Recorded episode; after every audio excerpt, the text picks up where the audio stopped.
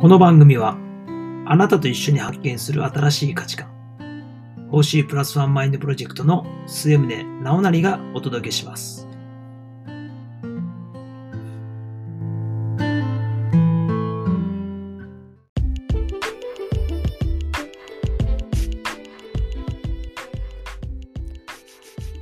はい、始まりました。特別ハイスクールのショートホームルーム。まあ、あの、先日も配信で伝えてるんですけども、まあ、改めまして、えー私、この2022年4月に転職しまして、えー高校の社会科教師からですね、現在、プロバスケットボールのチームで、えーアンダー、アンダーカテゴリーの、まあ、コーチとして今、働いてるんですけれども、まあ、10年間、学校の先生として、まあ、働いてきたんですが、まああのちょっとね、まあ、アラフォーにもなってきたし、まあ、30代後半過ぎてから、ちょっと、うんマンネリ化、人生、こう、なんかこう生活がマンネリ化してきたんで、少し新しい刺激をと思いまして、この度、転職いたしました。まあやっぱりこう10年間やってきたことをこう手放すってすごく大変で、非常に大変ではあったんですが、まあ、今となってはですね、まあ、転職したことで、まあ、出会いも関わ関わる人たちも変わってきましたし、まあ、生活スタイルもまあ変わって、まあ、今非常にいい刺激を受けてるのかなというふうに思っています。ということで、今日のテーマは転職のタイミングということで、えーまあ、実際に、えー学校の先生からプロバスケットの、まあ、プロバスケットコーチですよね。プロバスケットボールコーチに転職した、まあ、僕がですね、実際に、まあ、今思ってることだったりとか、あるいはその転職するときに、えーどういう気持ちで転職したのかという、まあ、お話を、体験談ですね。えー体験談を元にしてですね、えー実際今、転職を考えている方とか、まあ、これから、ま、就職をして、将来はあいろんな仕事についてみたいと思っている学生、えーの人たちに対して、まあ、一つでも何かそういったこう考えのきっかけとなるようなお話ができればなというふうに思ってます。で、まずその、早速なんですけど、転職の、タイミングってこういろいろあると思うんですけど、まあね、まあ、僕が思うのは転職のタイミングは、もうその転職したいと思ったその時かなと思ったりしてます。で、今回僕が転職して、転職したいと思って、まあ、実際にこう転職するまでにかかった時間が、まあ、約1年ぐらい、まあ、あるんですけど、まあ、1年間、えーだから2022年なんで、まあ、2021年からですね、えーずっとまあ準備してたんですけれども、で、まあその転職したいなというか、まあ、ずっとこう違和感あったんですよね。10年間学校の先生やってたんですけど、学校の先生をやりながら、まあ、学校は好きですし、まあ、授業も好きだし、まあ、子供たちも本当にもう僕は好きですし、なその学校の行事だったりとか、子供たちと何かをこう達成するとかっていうのはすごく好きだったんですけど、学校の先生という、えーポジショ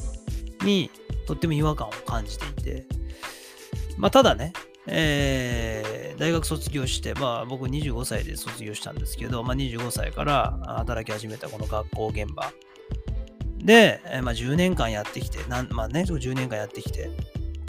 まあ、このままこの感じで終わるのかなって、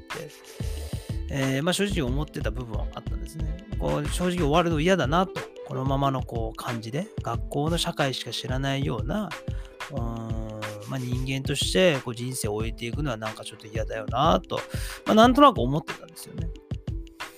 で、まあ40に差し掛かってきて、まあ35過ぎてからですね、30後半が過ぎてから、まあいろいろこう考えるようになりまして、あとこう出会う人もね、結構こう変わってきて、結構こうチャレンジしてる人たちと出会うことが多かったんですよね。なんかこう起用してたりとか、なんかこう自分で、それこそ YouTube だったりとか、自分で発信している人、独立している人っていうかですね、まあ、そういう刺激をまあ受けていく中で、まあ、やっぱりこう、このまま学校の先生として、まあ、終えるのは嫌だと。にもはっきり心の中でこうそういう気持ちが芽生えた時にはもうああ転職しようってもうなってですねもう気づいたらもうインターネット見てましたね。まあ、インターネットで、まあ、どういうじゃあ仕事に就くのかって思って、えー、まあ動いてですね。まあそれが1年ぐらいですかね。えー、1年ぐらい、まあ、時間をかけてですね、まあ、転職をしたっていう、まあ、経緯があるんですけども、まあ、あそこでね、もし転職したいと思ったんだけど、まあ、やっぱり、まあ、あと1年頑張るかとか、えー、今やってることを終わらして転職しようかっていう風な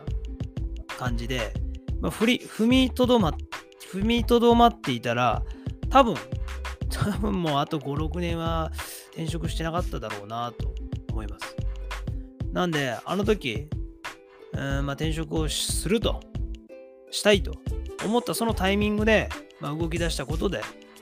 えー、まあ、実際に、まあ、転職することが、まあ、できたと。まあ、ただね、この転職がいい判断だったかどうかっていうのはまこれからですけど、まあ、とりあえずこう転職したよっていう、うんまあ、動きを見せれたことはま自分としてはま良かったのかなというふうに思ってます。でね、あの僕は昔はあのめちゃくちゃ迷うタイプで優柔不断っていうんですかねなかなか決めれないタイプだったんですよね。これねあの成人して、まあ、20代後半ぐらいまでは30代ぐらいまでかな30代ぐらいまでは結構こう迷って迷って悩んで悩んで結局何もしないというタイプだったんですね。だけどまあ、ここ数年、結構こう、迷うことよりも、もう迷ったらもうやろうっていうふうにこう、決断、即決できるようになってきたなって実感があります。なんで、まあその、まあ実際ね、迷ってやってみたら失敗したっていうこともたくさんあるんですけど、でもこう、心のしこりとしては、迷ったけどやらなかった後悔の方が結構しこりがあってでしかもその迷うっていうのはそのタイミング的にはもうその時なんでもうその時迷ってることに手をつけなかったらもう二度とそのタイミングって僕来ないと思ってて。なんで迷えるってすごいありがたいな迷えるってことは選択肢があるってことなんで、まあ、A にするか B にするかっていうような判断材料があるっていうことだから、まあ、これすごく幸せなことなんじゃないかなと思思ってるんですね、今ね。思ってます。で、まあ、例えばその古いものと新しいもの、ま、やってきたものとこれからやりたいものっていうところでの迷いが出てきたときに、じゃあどっちがいいかなって僕は考えたら、まあでも、そのやってきたことも確かに大事なんだけど、それよりもじゃあこのやってきたもの、新しい、古いもの、これまで積み上げたものをもっとさらに価値を上げるためには新しいことやらないといけないなっていうふうに思うんですよ。いつまでもやってきたこと、積み重ねてきたものを大事にし,、まあ、していくことも大事なんですけど、まあ、そうすることで、こう、自分では気づいてないんだけど、なんかこう、実は、なんかこう、成長のスピードがこう、すぐ収まってるっていうケースにつながりそうな気がするんですよね。あその過去の過去のっていうかこうこれまで積み上げたことにだけこうフォーカスしすぎるとその積み重ねてきたものはもので、まあ、大事にしていくんだけどこの大事にしつつこれにさらに新しいものをこう組み込むことですごい相乗効果が生まれてもっとこうすごい大きなものに成長するしていくというふうに思ったらやっぱり今までやってきたこと、これからやりたいこと、で、どっちをやろうかな、どっちを優先させようかなって迷ったら、僕はもう間違いなく新しい方にした方がいいなと、今は思ってます。で、結局その、自分がやりたいなって思うことって、なんか、その小さい頃にやりたいなと思ったことが延長線上なんじゃないかなと思ってて、その、あの、僕が好きなね、曲の歌詞の中に最初の気持ち本当の気持ちっていうこうワンフレーズがあるんですけど、僕このワンフレーズが好きで、やっぱりみんなこう大人になるにつれて、なんかこう勝手にこうバイアスかけてですね、最初の気持ち、例えば小さい頃にこう仮面ライダーになりたいとか、ウルトラマンになりたいみたいな、そういったこう純粋な気持ちを隠そうとしていく傾向が大人にはあると、ま、思ってて、まあそれはね、まあ、現実を見るっていうところでは、まあ、大事なことなんだろうけども、まあ、あえて我慢する必要はないのかなと最近思います。やっぱりこう最初の気持ちを大事にしつつね、自分の人生を歩むことで、えー、自分自身の人生も豊かになるしで、自分自身の人生豊かに感じてる人であれば、まあ、他人の気持ちも豊かにする、他人にいい影響を与えることもできると僕は思ってて、でその、まあ、ずっとね、学校の先生やってて、そういう感じたのは、結構ね、僕はあの生徒に夢語ってたんですね。あの、先生はこういう風になりたいんだと、こういう夢持ってるんだって言ってる中で、え、ちょっと待ってよと。学校の先生やりながらこの夢無理だよなとか、思うこと結構あって。これなんかちょっとでも違うよなと思ったんで。夢を持てっていう人が、まあほら学校の先生って生徒に夢を持てって言うじゃないですか。夢を持てって言う人に夢がなければ、絶対伝わらないと思ったんですよだ僕がその生徒に対して、まあ、夢を持てと、夢を持って、その夢を実現させるために頑張れっていう言葉をかけた中で、じゃあ僕自身が、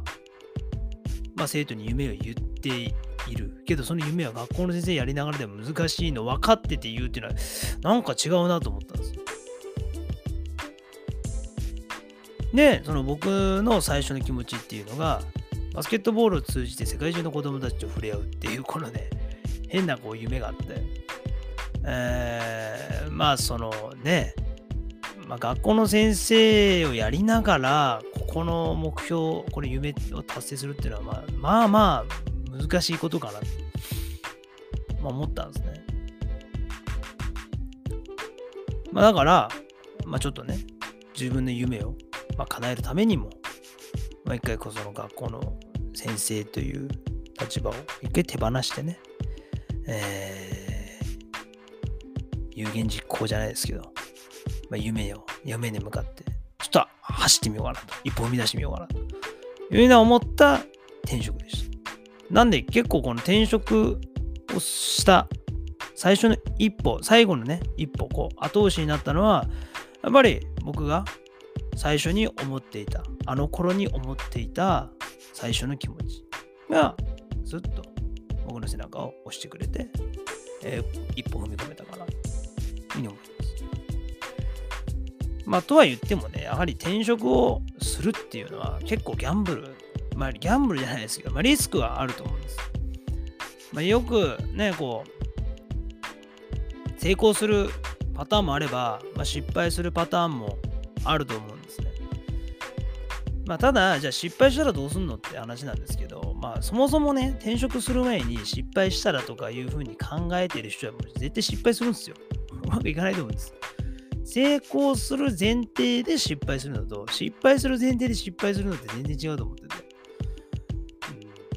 うん、で、まあその転職をして、でもその成功するためにやるわけですから、まあ、成功っていうのはその自分が満足、これでいいと思えばもう成功なんで、えー、自分が思い描くシナリオに、まあ、近づくために、まあ、プロセスを踏んでいくことができたら、まあ、いいと思うんですけど、まあ、ただそ、それでもやっぱ失敗したなってなるときあるんですよ。まあ、僕もあるんですけど、結構。あの、転職はしたものの思ったことと全然違うぞみたいな。もうすごいいっぱいあります。正直ね。じゃあ、その時どうする？もう失敗したら、もうその失敗した時に考えるしかないなって思ってます。で、この、この失敗を失敗に終わらせるんじゃなくて、じゃあそこからどうするっていう思考を働かせることにつなげていけば、まあ、それはそれで成功なのかなって。まあ、成長のきっかけにもなりますし、大体ほら、あのー、中学校とか、小学校の夏休みの宿題、ね、あの皆さんもこう経験あると思うんですけども、まあ、実際今ね、中学生、高校生の人も、えー、そうやってこう宿題で、夏休みの宿題とかで、追い込まれた経験がある人もいると思うんですが、まあ、あれと一緒ですよね。あのね、人間って追い込まれないと力発揮しない。例えば、どっちかですよね。夏休みの宿題だって、最初に一気にやるタイプと、なんかこう前半めちゃめちゃ遊びまくって、なんか後半すごい宿題が残ってて後悔するパターンみたいな。ほんでなんかこう、始業式の前日に徹夜でやりますみたいなね。でもやれちゃうんですよね。不思議と。約1ヶ月分の宿題なんですけど、その1ヶ月分の宿題を本気になれば1日で終われるみたいな。まあ、1日ちょっと2、3日で終われますみたいな。本気になればね。ただ、そこに追い込まれたらっていうね、前提が、まあ来るんです。なので、ただね、同じことずっとやっていくと、まあ、人生において、なんかずっと同じことを毎日同じようなこうルーティンでやっていくと、これ慣れるんですよね。と慣れるとこう追い込まれるこうケースが非常に減ると僕は思ってて。で、その、慣れるとね、思考停止すると思うんですよ。追い込まれないから考えなくていいんですよ。パターンがいっぱいある。まあ、それはそれでいいんでしょうけど、ただ僕はどちらかというと、常に思考し、思考を思考して成長をしていきたいし、まだ今時点で自分の人生には満足できてないから、じゃあ、その成長できる、えー、成長の機会をどうやって作り出そうかな。その、まあ、いわゆる追い込まれるっていう状況ですよね。追い込まれる状況。そして成長できるっていうその機会をどう作ろうかなというふうに、まあ、考えたときに転職っていうのはすごくいいなと思うわけですよ。で、その全く違うその環境に自ら目を身を転じて、そしたらやっぱこう今までと全然違うことが起こるから、今までの常識が全く通用しないみたいなことが起こるわけですよね。でそこで非常に追い込まれるんです。一回一回の判断のところで。でもそこでね、そうすると、非常に考える。ものすごく考えるんですよ。なんか脳みそフル回転みたいな。今もう僕は今すごい毎日頭振り返ってるんですよね。でも、そうすることで、今まで使ったことのない思考だったりとか、逆に今までやってきたその思考、今までやってきた、今までの、まあ、職業で身につけた考え方とか、あスキルを応用することができるっていうのはすごく今、これ転職してないとできなかったことだなというふうに感じてます。で、まあ転職じゃあどうやったら成功すんのっていう話なんですけど、まあまあね、でもこれ情報はすごい大きいなと。情報とつながり、これすごい大きいと思います。結局その、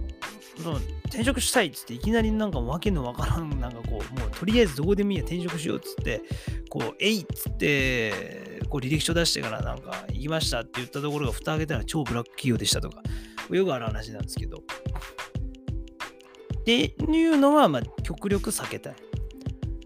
極力避けたいので、まあ、事前の下調べっていうのは重要かなと思ってます。じゃあ今、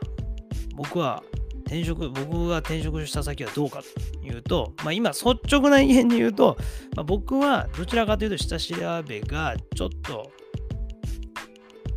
足りなかったかなと思ってます。もうやりたい、やりたい、も転職したい、したいがもう先行、思いが先に行ってしまって、そのプロセスの部分をちょっとおろそかにしてしまったという反省点はあります。正直ね。だからこそ、えー、今、まさに転職したいと思っているあなたに、えー、心から伝えたい。転職するときは、もうしっかり下調べをするという。情報を集めた方がいい。その転職をしたいと思っている、まあ、会社だったりとか、転職をしたいと思っている、その業界ですね。の下調べは確実にした方がいいかなと。そうすると、まあ、成功の確率は、転職の成功の確率は上がるかなと思ったりします。はい。まあ、ということで、えーまあ、今回転職のタイミングということであお話しさせていただきましたけど、まあ、ちょっとなかなかね、取り留めのない話にはなりましたけども、まあ、あのぜひね、今、まさに転職を考えている方だったりとか、まあ、あるいは今のね、職場にこう不満を持ってる人とか、ちょっとこう違う仕事やってみたいなと思ってる人から、まあ、これからまさに学生で、えー就職活動していて、今から、うん社会に出ようとしているあなた、いつか絶対転職のタイミング来ますから、まあ、その転職のタイミングを、まあ、見や、見誤らないための、まあ、一つの、ちょっと簡単な情報として、心の片隅に、えー置いといてほしいなと